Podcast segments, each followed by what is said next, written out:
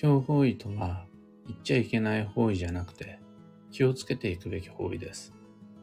その気をつけ方は方位ごとに決まってます。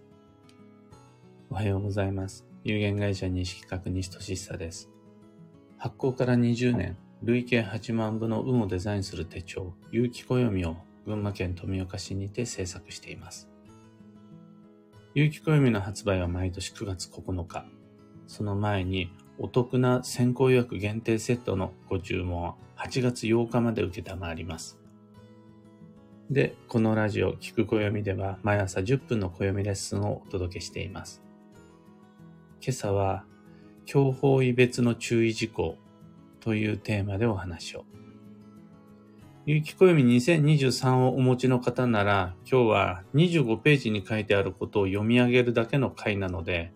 メモも記憶も不要です。そこにはどんなことが書いてあるかというと、北の強法院に行くときにはこういうこと気をつけてね。南の強法院に行く場合には、これに関しては気をつけてね。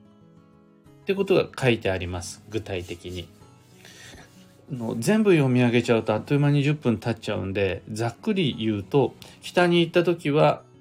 冷えに注意。南に行った時は飲みすぎ注意。西に行った場合、西の強法医だった場合は、や、忘れ物に気をつけてね。東だったら衝動買いは避けた方がいいよ。北東の強法医に行った時は交差点での事故ね、一時停止しましょう。南西の強法医に行った時にはいろいろなことが遅れやすいから、早め早めの行動を心がけましょう。北西の強法医に行く場合には、機械類が故障しやすいですよ。南東に行く場合は連絡ミスね、すれ違いね。こんな感じで、今、本当に一つずつしか挙げられなかったんですが、各方位ごとに気をつけるべきことがわかります。で、ネガティブな方は、それを聞くとなんだか、そういったど、どえらい悪いことが起こるみたいな予言としてこれ受け止めがちなんですが、そこで冒頭に戻ると、強方位とは気をつけていくべき方位です。人って気をつけると気をつけたことのリスクは避けられたり仮に起こったとしてもその被害を減らせたりするんですよね。例えば包丁は危ない。でもこの包丁って気をつけて使うことで手切んないで済むんですよね。別の言い方をすると包丁で手を切るのは気をつけて包丁を使わない人だけです。強法医でトラブルを起こすのは気をつけてないからです。これ、方位だけの話ではないです。人との交際も仕事のやり方も気をつけているかいないかでそのリスクを被る頻度とあともう一つその被害の程度が決まります。で、今日方位とは気をつけていくべき方位であり気をつけ方もきっちり方位ごとに決まってる。それさえ把握することができていれば、人生の中にはどんどん強法位というサイクルを組み込んでいくべきです。無駄な場所に行く必要はないですが、行く必要のあるところならば行くべきです。ただしそこが強法位だったと分かったならば、知れたならばそこに気をつけていけば OK です。気をつけ方は方位ごとに決まってます。覚えなくてもメモしなくても有機暦をお持ちの方ならば25ページに載ってます。もしも有機暦を持ってないならば今ネット検索をすればわかります。また他の手帳を使っているんであるならば他の手帳に書いてあるはずです。この強法医にはこういう風に行くと気をつけられるよっていうことが。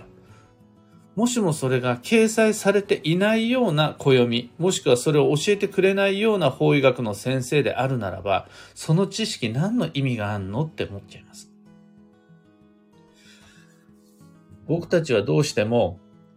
必要という人生の欠かせないパズルのピースを手に入れるためにはリスクを乗り越えてそこに行こう、それをやろうっていう時あるはずです。もうそれ人生の節目にたまに訪れるじゃなくて日常的にあるはずなんです。で、暦のような指針って、ポジティブな縁起のいいことだけじゃなくて、リスクに対する気をつけ方も教えてくれるべきなんです。なぜならば、基地も今日もどちらも運を良くするための等しい同等の情報で、基地を選ぶと運が良くなるし、今日を気をつけると運が良くなるんです。おん、それ、得られる結果は同じなんです。どちらも吉凶を参考にして、まあ、方位であるならば、基地方位や強方位という情報を知って移動することにより僕たちの運は良くなるんです。そこを踏まえてもう一度強方位の注意事項を見てもらうと、あ、なるほど。これでいけるなって思ってもらえるはずなんです。いけるなと思ってもらえる人だけが幸運と良縁を手に入れることができます。結局、なんだかんだ理由をつけて、それがどんな立派な理由であろうが、なんだかんだ理由をつけて、いけなかった人が、やっぱり運なかなか良くならないです。いけた人だけが運良くできます。で、暦が言ってるのは、方位のことなんかどうでもいいから無視しろって言ってるんじゃなくて、これに気をつけていきましょう。って言ってるから、あいいやつだな、暦はって思います。で最後にあと一つだけ、僕が暦を好きだなと思える点、まあ、あとは法医学って、すごくスッキリしてていいなって思う点が、大人って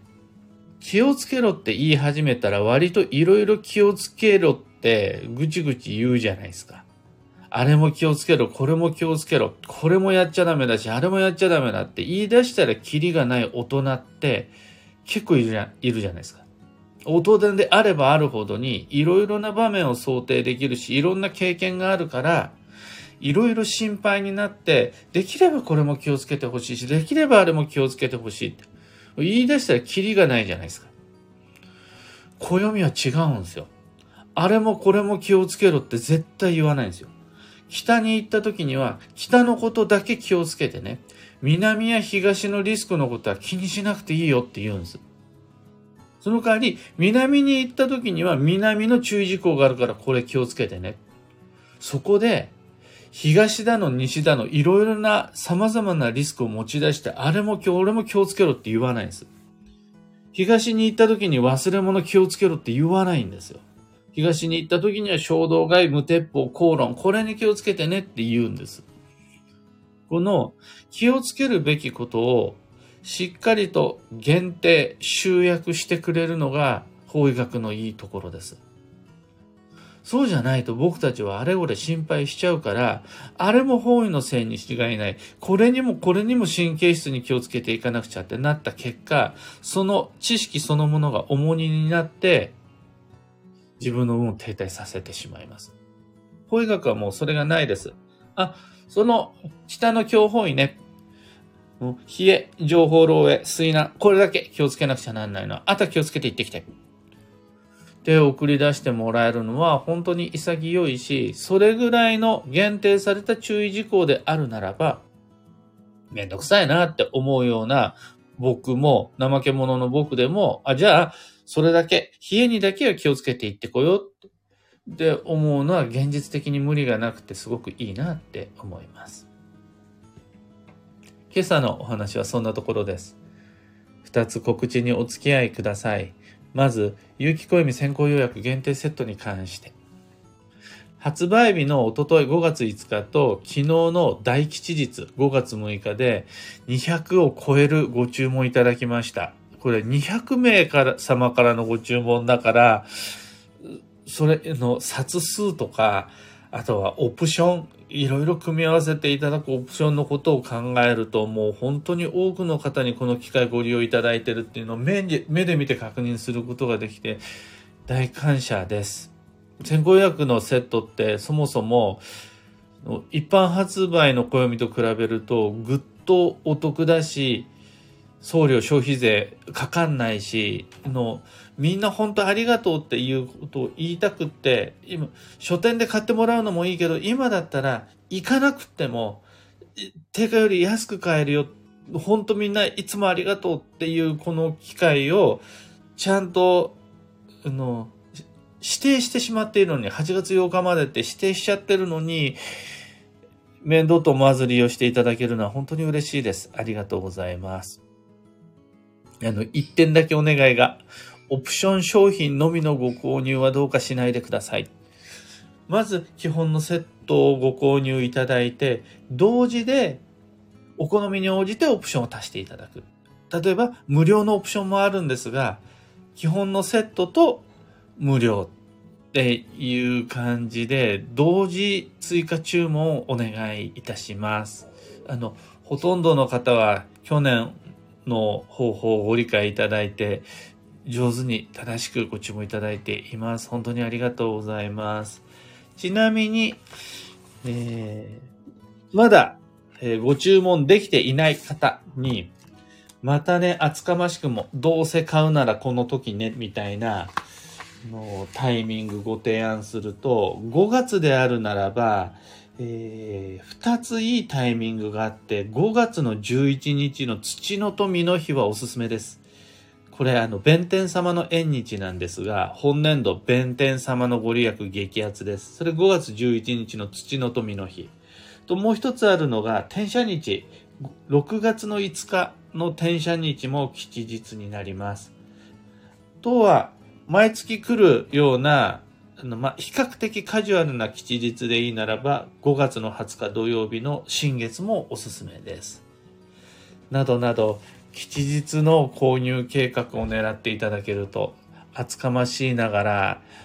縁起がいいです。あと、さらっと二つ目のお知らせをしたいんですが、6月22日仙台、7月3日宇都宮、7月11日船橋にてそれぞれ暦のお話会を予定しています。土曜明けの天気を待って、あ、自分にとっての土曜が明けたなって僕が思えたら、各 SNS にて詳細のお知らせする予定です。船橋の7月11日10時半からの船橋の予定に関してはもう、えー、主催してくださってる方がいるので、そちらでパンナコッタさん、船橋パンナコッタさんって言ってカフェイベントやります。そちらはもう告知出ていて、インスタでもお知らせしましたね。それ以外にも9月関西方面、10月松本など行きたい場所いっぱいあるので妄想中です。特に関西方面の方、興味があったらぜひお声掛けください。先行予約限定セットの販売窓口は放送内容欄にてご確認ください。詳細リンク貼り付けておきます。さて、今日という一日は2023年5月7日日曜日。もう皆々様は土曜明けの天気見つかったでしょうか？見つかったよっていうレポート、ツイッターとかインスタとかでいただいております。そんな皆様、明けましておめでとうございます。昨日はカラッと晴れた。本当にもう完全に暦の上だけじゃなく体感も夏みたいな一日でしたが、今日は曇り空ですね。まだこれだなって思えるような天気、手に入っていないならば、中途半端に焦らず、のんびり探しましょう。超女装のための再始動のこと気にしてるんだったら、それ明日とか明後日とか、週明けでも十分間に合います。いや、そもそも土曜明けの天気って何という方は、説明したブログリンク、放送内容欄に貼り付けておくので、そちらご確認ください。今日の幸運のレシピはワカモーレ。これ、アボカドディップが吉です。アボカド、どっから出てきたんかっていうと、実は日本人にはあまり馴染みありませんが、5月がアボカドの旬というところで、それを利用したワカモーレ、アボカドディップはおすすめです。今日のキーワードは結果、効果測定をする。その心は、もう想定想像より現場の現実、確かな手応えのある手触りのある実感、こちらを重視しましょう。そうじゃないと、妄想、イマジネーション、想像による心配はだいぶ精度がわか悪いんでご注意を。どうなるであろうかを予測する前に、実際どうだったか、過去を振り返って確認。あの、前回どうでしたか？じゃあ今回こうしましょうとか。先月はどうでしたか？だったら今月はこうですね。みたいな感じで、ここまでどんな評判があったたんですか？自分のこうであるかもしれないじゃなくて、どうだったんですかその評判は。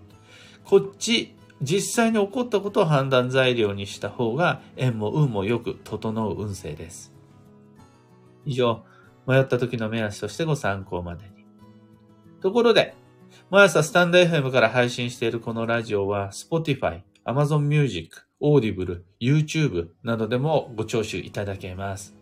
普段使いのアプリの方でフォロー、チャンネル登録よろしくお願いいたします。それでは今日もできることをできるだけ、西企画西俊久でした。いってらっしゃい。モリーさん、ありがとうございます。ひでみんさん、おはようございます。クーさん、おはようございます。ミカさん、おはようございます。今日のみんなの街は曇り、もしくは雨ですね。タカさん、おはようございます。石川さゆりさんも雨マーク。天気予報通りえ、まだね、僕土曜開けてないんじゃないかなとかって、あ、これ自分の土曜はなんですけど、開けてないんじゃないかなと思っています。ちょっとね、いかにも土曜っぽい、自分はそんな大きな被害はないし、最後ペすごい食らったということもないんですが、まあまあ、休息の4月、十分休めたわけでもないし、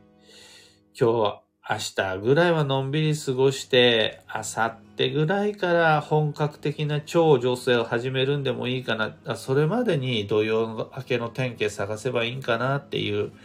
そんなマイペース感で過ごしております。マイクさん、おはようございます。小川智美さん、ちななおさん、ココさん、中さん、かんぽ花子さん、ビートさん、おはようございます。ありがとうございます。モリーさん、と、休息を意識していたはずの4月。だけど無自覚のうちにパワーを使いすぎてしまっていたかも。ということに気づい、気がついた今朝。今すぐにでも超助走にシフトしていきたいところですが、慎重にシフトしていきたいなと思っているところです。もう本当にそうですよ。僕だってそうですから。もう人様には偉そうな顔して休息休息って言ってたのに、いざ過去振り返ってみると、しっかりと休めていたか、また自分の周りにいる人を休ませることができていたのか。で、問われたら、本当に微妙。もうこの、先行予約限定セットの機会のためで、だけでも本当に周りのスタッフであるとかデザイナーさんとかすごくいっぱい走らせてしまったし、